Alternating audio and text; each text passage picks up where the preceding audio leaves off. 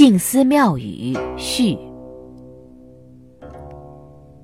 悠远深邃的意境，清新淡泊的情趣，宁静超然的潇洒，涤心滤肺的感悟，深切透彻的说理，体验生活的自如，给人以心灵的震撼和美的享受，给人以超然了悟之感慨。这就是静思给人带来的感受。因为静思后感受到的真相，从人心深处到大千世界，无处不在，无时不在。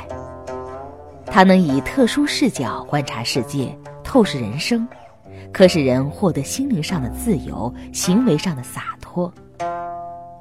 静思的境界，言语道断，心行触灭，与普通思考、想念、言说、谈论的层次不同。但为了把静思的意境介绍出来，作者不得已仍然要记静思妙语来说明。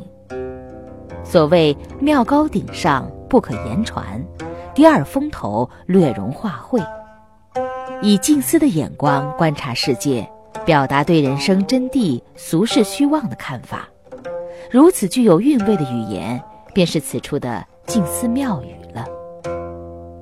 静思的基本含义就是悉心寂静的思考通达真相的途径和功果，以鲜明、生动、逼真的描述来阐述义理，给人跃然纸上、伸手可触的感觉。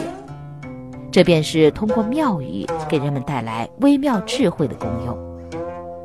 因为静思在观察种种事物自身发展变化的同时，可向其他领域渗透各种要义。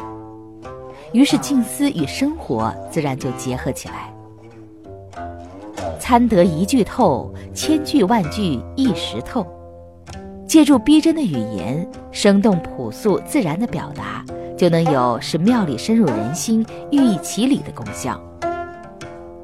静思之所以得到人们喜爱，原因在于它是一种心灵境界，一种体验，如人饮水，冷暖自知。静思的体会是别人无法替代的，犹如要想知道甘枣的美味，必须自己亲口尝一尝一样。静思完全可以开拓我们的心灵，启发潜在的智能，引导我们进入更超脱的自由境界。譬如从春花秋月、夏风冬雪、虚空尘埃、实例故事中发现大自然和生活真相的美。达到物我两忘，切实感受无有闲事在心头，超然于心境之外的自在，真正体味万事万物真相的美。妙语，就是借助风花雪月等，把自己智慧的体悟毫无保留地灌注到大自然中去，灵活巧妙地灌注到生活中去。于是，冰花云水等成了有生命的美好事物。成了体悟的外现化身，好像神秀大师的诗：“身似菩提树，心如明镜台，时时勤拂拭，莫使惹尘埃。”一样。